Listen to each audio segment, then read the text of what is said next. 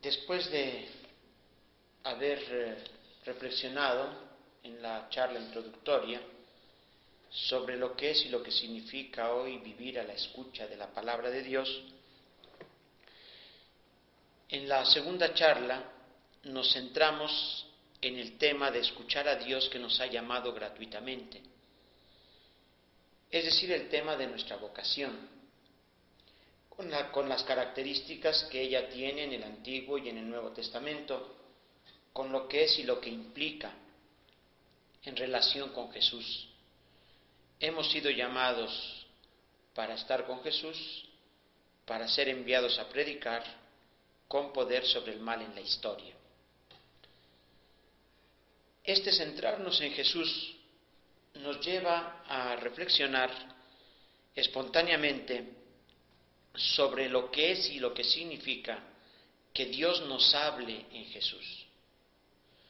Si hemos escuchado la voz de Dios que nos ha llamado gratuitamente, y como decía la carta a los Efesios, lo ha hecho en Cristo, podemos fácilmente comprender que hay que escuchar a Dios que nos habla en la vida de Jesús. Este es el tema de esta reflexión. Dios nos habla en la vida de Jesús. Tenemos que escuchar la voz de Dios en esa vida de Jesús. Jesús dijo en el Evangelio, el que me ve a mí, a mí ve a mi Padre. Jesús dice también el Evangelio, enseñó con palabras y con obras. La voz de Dios en Jesús llega a nosotros a través de palabras y a través de obras. Voy a dividir la charla en tres puntos. Primero vamos a ver cómo en el Nuevo Testamento la voz de Dios en la persona de Jesús se nos presenta de tres maneras diferentes, tres modos de presentar la persona de Jesús. El segundo punto, muy breve, Jesús persona libre. Y el tercer punto, que va a ser el punto central de nuestra charla, la práctica liberadora de Jesús. Si Dios nos habla en Jesús, decíamos, nos habla a través de las obras de Jesús, no solo a través de las palabras de Jesús. Primero, tres modos de presentar la persona de Jesús en el Nuevo Testamento nos encontramos con tres maneras como los autores bíblicos nos ponen delante a la persona de Jesús. Un primer modo de presentar a la persona de Jesús es el que aparece en el libro de los Hechos de los Apóstoles y que podemos calificar un modo de proclamación. Cuando en el libro de los Hechos de los Apóstoles se habla de Jesús, el auditorio al que se dirigen era un auditorio que había conocido a Jesús y por lo tanto no necesitaban presentarle muchas cosas, explicarle quién había sido Jesús. Bastaba que dijeran, como dicen tantas veces el libro de los Hechos, ese Jesús que pasó haciendo el bien, ese Jesús que ustedes conocieron, que entregaron a mano de los impíos, ese Jesús que murió, ha resucitado. Esa es la forma de proclamación. Hay una segunda forma de presentar la persona y la obra de Jesús, que es la que aparece en los evangelios sinópticos. Esta forma se hizo necesaria cuando el Evangelio se comenzó a predicar fuera de Palestina o incluso fuera de Jerusalén, en algunas regiones donde, donde, no era tan conocido Jesús. Entonces no bastaba decir ese Jesús que pasó haciendo el bien. Había que decir quién había sido Jesús, qué había hecho, qué había predicado, por qué lo habían crucificado, qué había exigido de sus discípulos, cómo había resucitado. Esa es la presentación que llamamos catequética. Y la tercera presentación de la persona y de la obra de Jesús se da cuando a finales del siglo I los cristianos se van convenciendo de que la segunda venida de Jesús no es algo inminente como pensaban en un momento dado, sino que es algo que solamente Dios sabe cuándo sucederá. Esa lejanía ya en el horizonte de la historia de la segunda venida de Jesús les llevó, guiados por el Espíritu, a profundizar en la persona de Jesús y a descubrir también bajo la acción de ese Espíritu el misterio completo de Jesús, que era el verbo que preexistía, que se encarnó, que reveló, que comunicó vida y que una vez que cumplió esa misión volvió al Padre. Es la presentación que nos da el Evangelio de Juan y algunas cartas de Pablo. Al principio era el verbo, el verbo se hizo carne y habitó entre nosotros. Padre, glorifica a tu Hijo con la gloria que él tuvo antes de que el mundo fuera. De las tres formas, esta forma última es la forma teológica de presentar la persona de Jesús. De las tres formas, la más importante es sin duda la catequética. La forma catequética de presentar a Jesús nos ayuda a recorrer el camino que recorrieron los discípulos, que no desde el primer momento supieron descubrir la divinidad de Jesús ni podían descubrirla. Fue un camino lento, difícil, y solo fue la resurrección y la acción del Espíritu la que les ayudó a comprender el misterio completo de Jesús. Segundo punto, Jesús persona libre. La segunda forma de presentar la persona y la obra de Jesús, que es la forma catequética, nos coloca frente a lo que se ha llamado el Jesús de la historia. Ciertamente el Jesús de la historia es el mismo que el Cristo de la fe, solo que el Cristo de la fe aparece ya tal como lo percibieron los cristianos a la luz de la resurrección y bajo la acción del Espíritu Santo. Acercarnos al Jesús de la historia es acercarnos a Jesús verdadero Dios y verdadero hombre. Siempre ha costado trabajo unir lo divino con lo humano. Ha habido épocas de la historia en que se insiste tanto en lo divino que lo humano parece que desaparece. Hay otras épocas en que se insiste tanto en lo humano que lo divino parece que no existió. Debemos nosotros equilibrar ambas cosas. Jesús es verdadero Dios y verdadero hombre. Y debemos hacerlo partiendo de esta convicción. La humanidad de Jesús es el camino para llegar a la divinidad de Jesús. Aquello que decía la Santa Madre en el capítulo 22 del libro de la vida, cómo la humanidad de Jesús es la que nos acompaña en todo momento, es la que nos lleva al Padre, es la que debe estar presente siempre incluso en los altísimos estados de contemplación. Decía la carta a los hebreos que Cristo se hizo en todo semejante a nosotros menos en el pecado.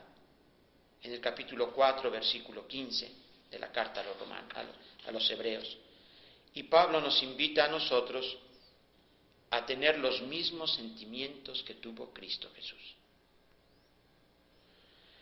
¿Cómo aparece Jesús en el Evangelio? Jesús ante todo aparece como una persona libre, plenamente libre. Libre frente a las instituciones civiles, libre frente a las instituciones religiosas de su época. Jesús aparece libre frente a las costumbres, a las tradiciones. Jesús aparece libre y predica, como dice el Evangelio, con parresía, con libertad, con valentía, con confianza, estas tres ideas están implícitas en la palabra parresía. Jesús predicaba con parresía. Jesús es la persona más libre porque es la persona que más ha amado. Jesús no vivió para él, vivió para los demás. Jesús no solamente es libre, sino proclama la liberación y anticipa su realización en liberaciones parciales. Jesús nos libera de la esclavitud de la ley, Jesús nos libera de la imagen del Dios de la ley. No fue hecho el sábado para el hombre, eh, no fue hecho el hombre para el sábado, sino el sábado para el hombre. Jesús nos libera de la imagen del Dios de la ley. El Dios de la ley era un Dios que castigaba a los malos, premiaba a los buenos. El Dios de Jesús es un Dios que ama a los ingratos y malos. Jesús nos libera de todo aquello, las estructuras humanas y civiles, civiles religiosas, que se oponían a lo esencial, que es el amor a Dios y el amor al prójimo. y que eso es la fuente de toda libertad. Jesús vive en continua comunicación con el Padre y de la comunicación con el Padre surge la libertad, la grande libertad que tiene Jesús. Jesús es una persona libre, libre porque ama, libre porque sirve, libre porque vive en comunicación con el Padre, libre porque no está atado a ninguna de las cosas que impiden lo fundamental, el amor a Dios y el amor al hermano. Pero lo que nos viene a convencer más de esta libertad de Jesús y que nos impulsa a vivir y a tratar de actuar como actuó Jesús es lo que podemos llamar la práctica liberadora de Jesús. Este es el tercer punto, les decía yo al principio, el punto más importante. ¿Cómo es la práctica liberadora de Jesús? Podríamos agrupar en cinco grandes, seis grandes afirmaciones eh, lo que es la práctica liberadora de Jesús. Primero, Jesús se coloca del lado de los excluidos del sistema. Segundo, Jesús niega y combate las divisiones creadas por los seres humanos. Tercero, Jesús combate los males que deterioran la vida humana. Cuarto, Jesús desenmascara la falsedad de los grandes. Quinto, Jesús propone un nuevo orden. Y sexto, Jesús obediente hasta la muerte revela el rostro del Padre. Vamos a profundizar dentro de los límites de una charla en estas seis afirmaciones que acabamos de hacer. Y vamos a tratar de fundamentarlas todas, esas reflexiones, en los Evangelios. No es necesario estar citando continuamente los textos. Son frases, son pasajes de los Evangelios que hemos oído desde pequeños, que continuamos oyendo y leyendo. Simplemente yo trataré de evocar a través de algunas frases o afirmaciones lo que podemos llamar fundamento de esas afirmaciones que acabo de hacer. Primero, Jesús se coloca del lado de los excluidos del sistema. Había mucha gente, como en todas las épocas, que era excluida por el sistema vigente. Ese sistema era un, un sistema teocrático, era un sistema muy religioso donde se mezclaba religión y política. ¿Quiénes eran excluidos por ese sistema? Los pecadores, los que eran pecadores públicos, conocidos, y entre ellos de manera especial las prostitutas. ¿Y qué hace Jesús? Acoge a los pecadores, come con ellos. Gran escándalo para los fariseos, como dice Lucas capítulo 15 versículos 1 y 2. Perdona, comprende a la mujer adúltera y dice que las prostitutas nos precederán en el reino, porque habiendo él predicado se convirtieron, estuvieron más dispuestas a recibir su mensaje y a convertirse a la, a la luz de la predicación de ese mensaje. ¿Quiénes otros eran excluidos? Lo que podríamos llamar hoy los marginados. Los marginados eran los enfermos, los leprosos especialmente, los pobres que vivían en la miseria, los débiles, eran marginados de la sociedad. Y Jesús los acoge, cura a los enfermos, predica el reino sobre todo a los pobres, se acerca a los leprosos, acoge a los niños. ¿Quiénes otros eran excluidos por ese sistema religioso? Los llamados herejes, los samaritanos, que seguían dando culto a Yahvé, pero habían mezclado el culto a Yahvé con otras religiones, con otras divinidades, culto a otras divinidades, las divinidades asirias, y también los paganos, los paganos que no conocían a Yahvé. ¿Quiénes otros eran excluidos por el sistema? Los publicanos, los soldados, que eran considerados como colaboradores con los imperialistas. Y Jesús a todos predica, a todos acoge, a todos se acerca. Jesús se coloca del lado de los excluidos del sistema. Hay que escuchar la voz de Dios que nos habla en este primer aspecto de la vida de Jesús. hay que saber, como Jesús en el mundo de hoy, ponernos de parte de los excluidos del sistema. Segundo, Jesús niega y combate las divisiones creadas por los seres humanos. ¿Qué divisiones se habían creado en el pueblo de Israel? Muchísimas, enumeramos solo algunas. Entre pagano y judío. Jesús se acerca también a los paganos, cura al hijo del centurión, eh, cura a la hija de la cananea. Entre prójimo y no prójimo.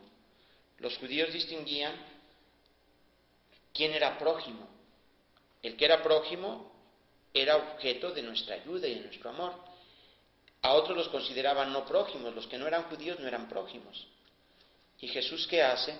A través de la parábola del buen samaritano nos dice que todo hermano necesitado es nuestro prójimo. Acaba entre la distinción entre obras santas y obras profanas. Las obras santas, como la oración, el, ayuno, la limosna, dice Jesús que no valen para nada si no son hechas de una manera diversa, de una manera nueva. También había una distinción entre tiempo sagrado y tiempo profano, entre lugar sagrado y lugar profano. ¿Cuál era el tiempo sagrado? El sábado, las fiestas especiales. Y Jesús dice que en sábado hay que amar al prójimo y hay que hacer el bien al prójimo. Que la ley no se hizo, que la ley se hizo para servir al hombre y no el hombre para servir a la ley del sábado. Entre lugar sagrado y lugar profano a la samaritana que le decía a nuestros padres adoraron en este monte. En cambio los judíos dicen que hay que adorar en Jerusalén. Jesús le dice que ya no hay lugar, que hay que adorar a Dios en todo lugar, movidos por el Espíritu Santo y siguiendo las enseñanzas de Él, que es la verdad. Niega y combate también la distinción entre puro e impuro. Nada de lo que viene fuera del hombre es impuro. Lo impuro viene de dentro del corazón. En una palabra, Jesús sacude y relativiza los pilares del sistema judío, el sábado, el templo, las obras santas y la ley. También nosotros, en un mundo que se divide cada vez más, debemos nosotros tratar de combatir todas esas divisiones creadas por los seres humanos. Tercero, Jesús combate los males que deterioran la vida humana. Entre los males que deterioran la vida humana tenemos el hambre. Jesús da de comer. Tenemos la enfermedad. Jesús cura. Tenemos los males de la naturaleza. Jesús calma la tempestad. Tenemos los demonios. El demonio de la ignorancia, del miedo, el demonio de la desconfianza en Dios. Jesús nos repite, no tengan miedo. Jesús enseña. Jesús abre los ojos para que la gente vea, los oídos para que escuche y entienda. En cuarto lugar, Jesús desenmascara la falsedad de los grandes, denuncia la hipocresía de los fariseos, no frecuenta la casa de los poderosos, critica el ejercicio del poder, ¿verdad? Pilato se le enfrenta, al soldado que lo golpea le pregunta por qué lo ha hecho. Relativiza las enseñanzas de los escribas, al relativizar muchísimas enseñanzas de la ley. Y luego se opone a un ejercicio de autoridad que se usa como poder para mantener la vida aprisionada y oprimida. Los reyes de las naciones dominan sobre ellas, no será así entre ustedes, sino el mayor entre ustedes será el servidor. Pero sobre todo Jesús propone un nuevo orden, un nuevo orden que se edifica sobre otros fundamentos y otros cimientos. El poder como servicio. No he venido a ser servido, sino a servir. Dios no como juez, sino como Padre la ley radicalizada que lleva hasta las actitudes del corazón. Se coloca Jesús a sí mismo en el centro de la relación entre el hombre y Dios. Jesús propone un nuevo orden. Y en último lugar, Jesús, obediente hasta la muerte, revela el rostro del Padre. ¿Cómo lo hace Jesús? ¿Cómo hace Jesús esto? Lo hace siendo fiel al camino que el Espíritu le va trazando. Jesús, como nosotros, pasó por tentaciones, por dificultades, por crisis. Y las crisis de Jesús fueron los mesianismos políticos. Si analizamos las tres tentaciones de Jesús en los Evangelios, vemos que en el fondo las tres eran una gran tentación, imponer el reino de Dios por medio de la fuerza y del poder. El Espíritu ayuda a comprender a Jesús que no es por ahí por donde se tiene que abrir paso el reino. Y Jesús asume ese camino del Padre. Por eso Jesús desconcierta a todos los que tenían esperanzas mesiánicas limitadas y parciales. Desconcierta a los fariseos que decían que el Mesías iba a llegar al templo y explicar perfectamente la ley. Jesús es subido al pináculo del templo y rechaza esa tentación.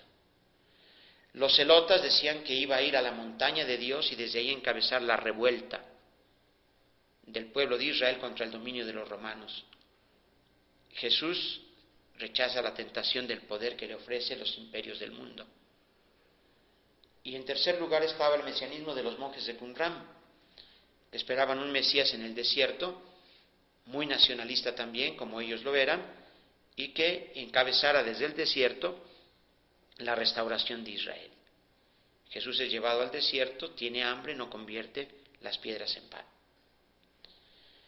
Jesús predicó un mensaje religioso, no predicó un programa sociopolítico, pero su mensaje religioso tiene, tuvo y tiene consecuencias sociopolíticas. ¿Por qué? Porque Jesús predicó la igualdad de todos y eso cuestiona una sociedad donde hay opresión, diferencias, marginación. Jesús habló de la dignidad del hombre y eso cuestiona toda sociedad en donde se violan los derechos humanos. Jesús dijo que Dios era Padre de todos, que todos éramos hermanos, y eso cuestiona toda sociedad basada en el odio, la violencia y la división. Este Jesús, que tiene una práctica liberadora, es un Jesús que es para nosotros camino, verdad y vida. Decía Jesús, yo soy el camino, la verdad y la vida, nadie puede venir al Padre si no es por mí. También nosotros necesitamos hoy seguir escuchando a Dios que nos habla en la vida de Jesús. Los caminos de la nueva evangelización nos presentan desafíos que solamente podemos nosotros enfrentar desde una nueva idea de lo que es la persona y lo que es la obra de Jesús. Veíamos al principio de la charla cómo hay tres modos en el Nuevo Testamento de presentar la persona de Jesús y que el modo más importante es el modo catequético de presentarla. ¿Por qué? Porque en el modo catequético recordamos quién fue Jesús, qué hizo Jesús, qué predicó, qué exigió de sus seguidores, por qué le mataron, cómo resucitó, cómo sigue presente en nuestra historia. Es la presentación catequética a la que nosotros debemos siempre volver. Pero sobre todo decíamos, debemos eh, considerar a Cristo como la persona plenamente libre y liberadora. Jesús es una persona libre y liberadora. Y nos hemos acercado a la libertad de Jesús y nos hemos acercado a su praxis liberadora. ¿Qué nos enseña eso para nuestra vida cristiana, para nuestra vida religiosa y sobre todo para saber enfrentar hoy los desafíos de la nueva evangelización? Eso nos enseña ante todo que el mensaje de Jesús es profundamente liberador.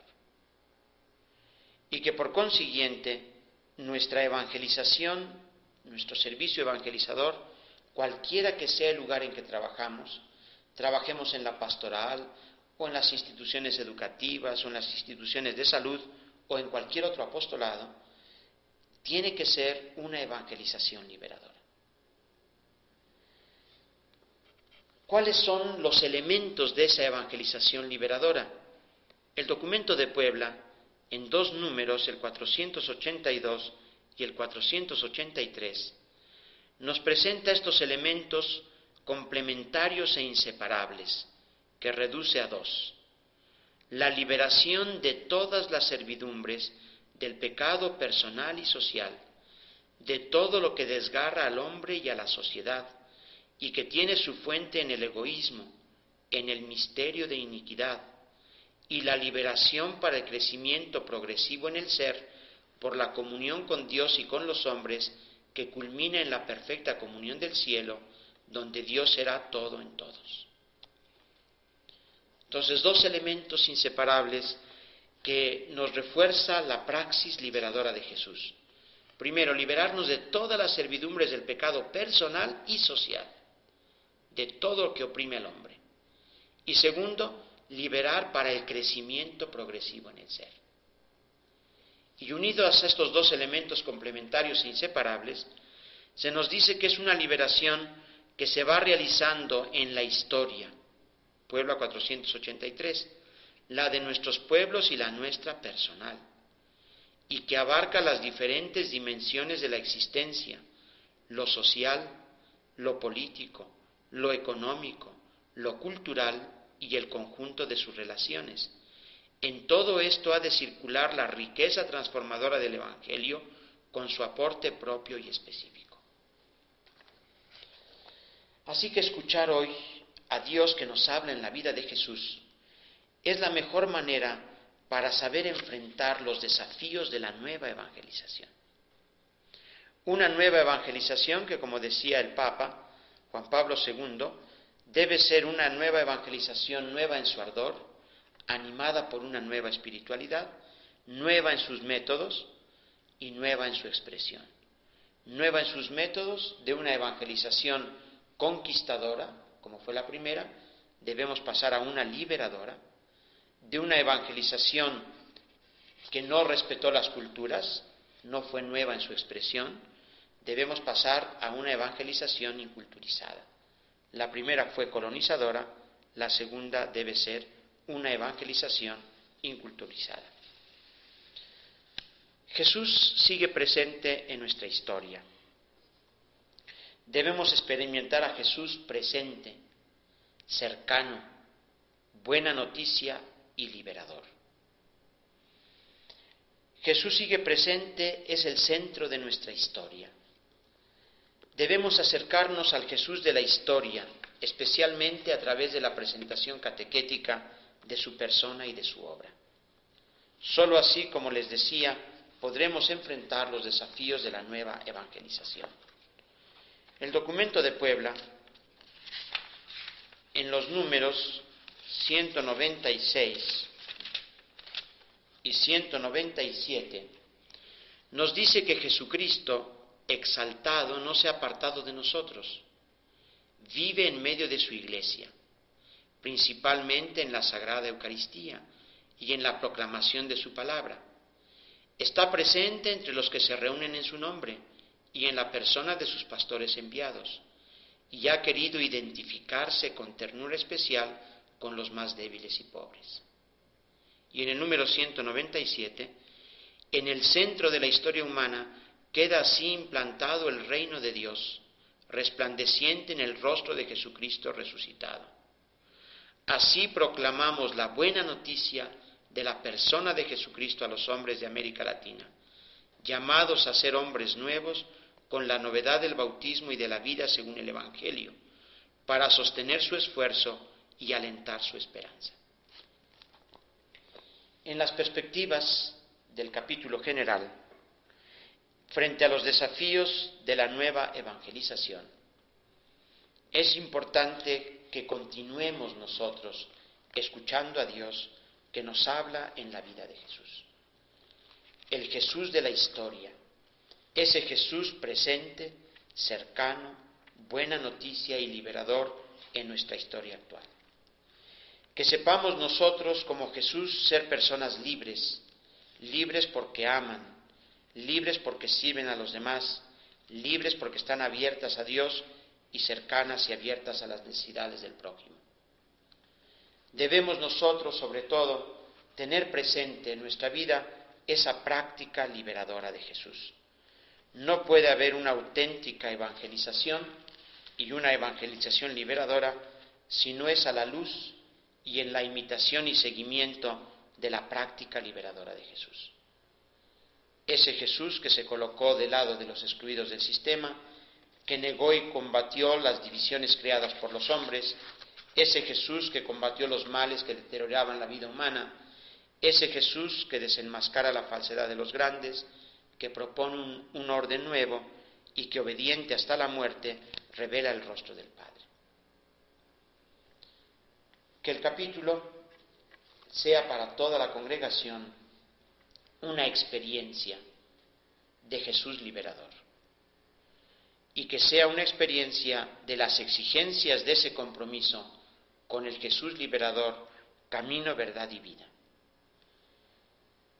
El documento de Puebla está precedido por un mensaje y en ese mensaje, en el número 9, que lleva como título Palabra Final, los padres de la Iglesia Latinoamericana, los obispos, los pastores, proclaman lo siguiente.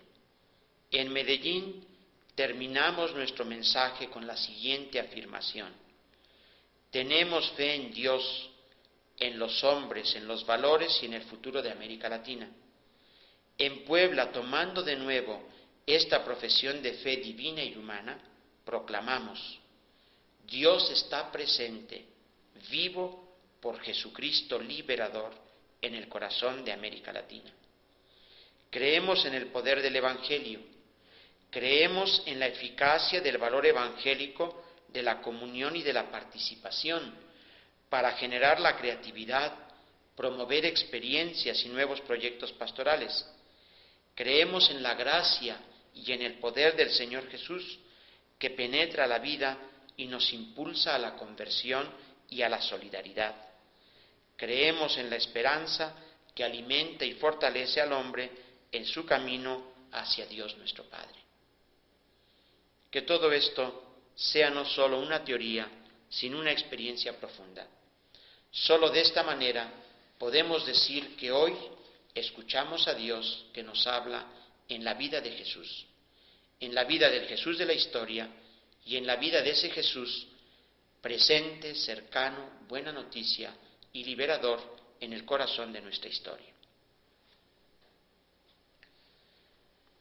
Para la reflexión personal o comunitaria, les propongo también dos preguntas. La primera pregunta, cuando me acerco a la persona de Jesús, he aprendido a colocarlo en su historia, o por el contrario, me fijo solo en el aspecto divino de su persona y lo saco de su ambiente histórico?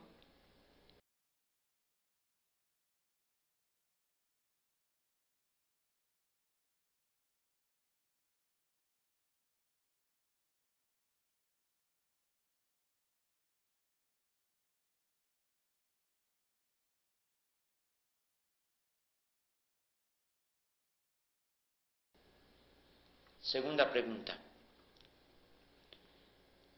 Frente a los desafíos de la nueva evangelización, ¿qué me falta para comprender a Jesús como persona libre y sobre todo para asimilar su práctica liberadora y hacerla presente en la historia en que me ha tocado vivir? The sky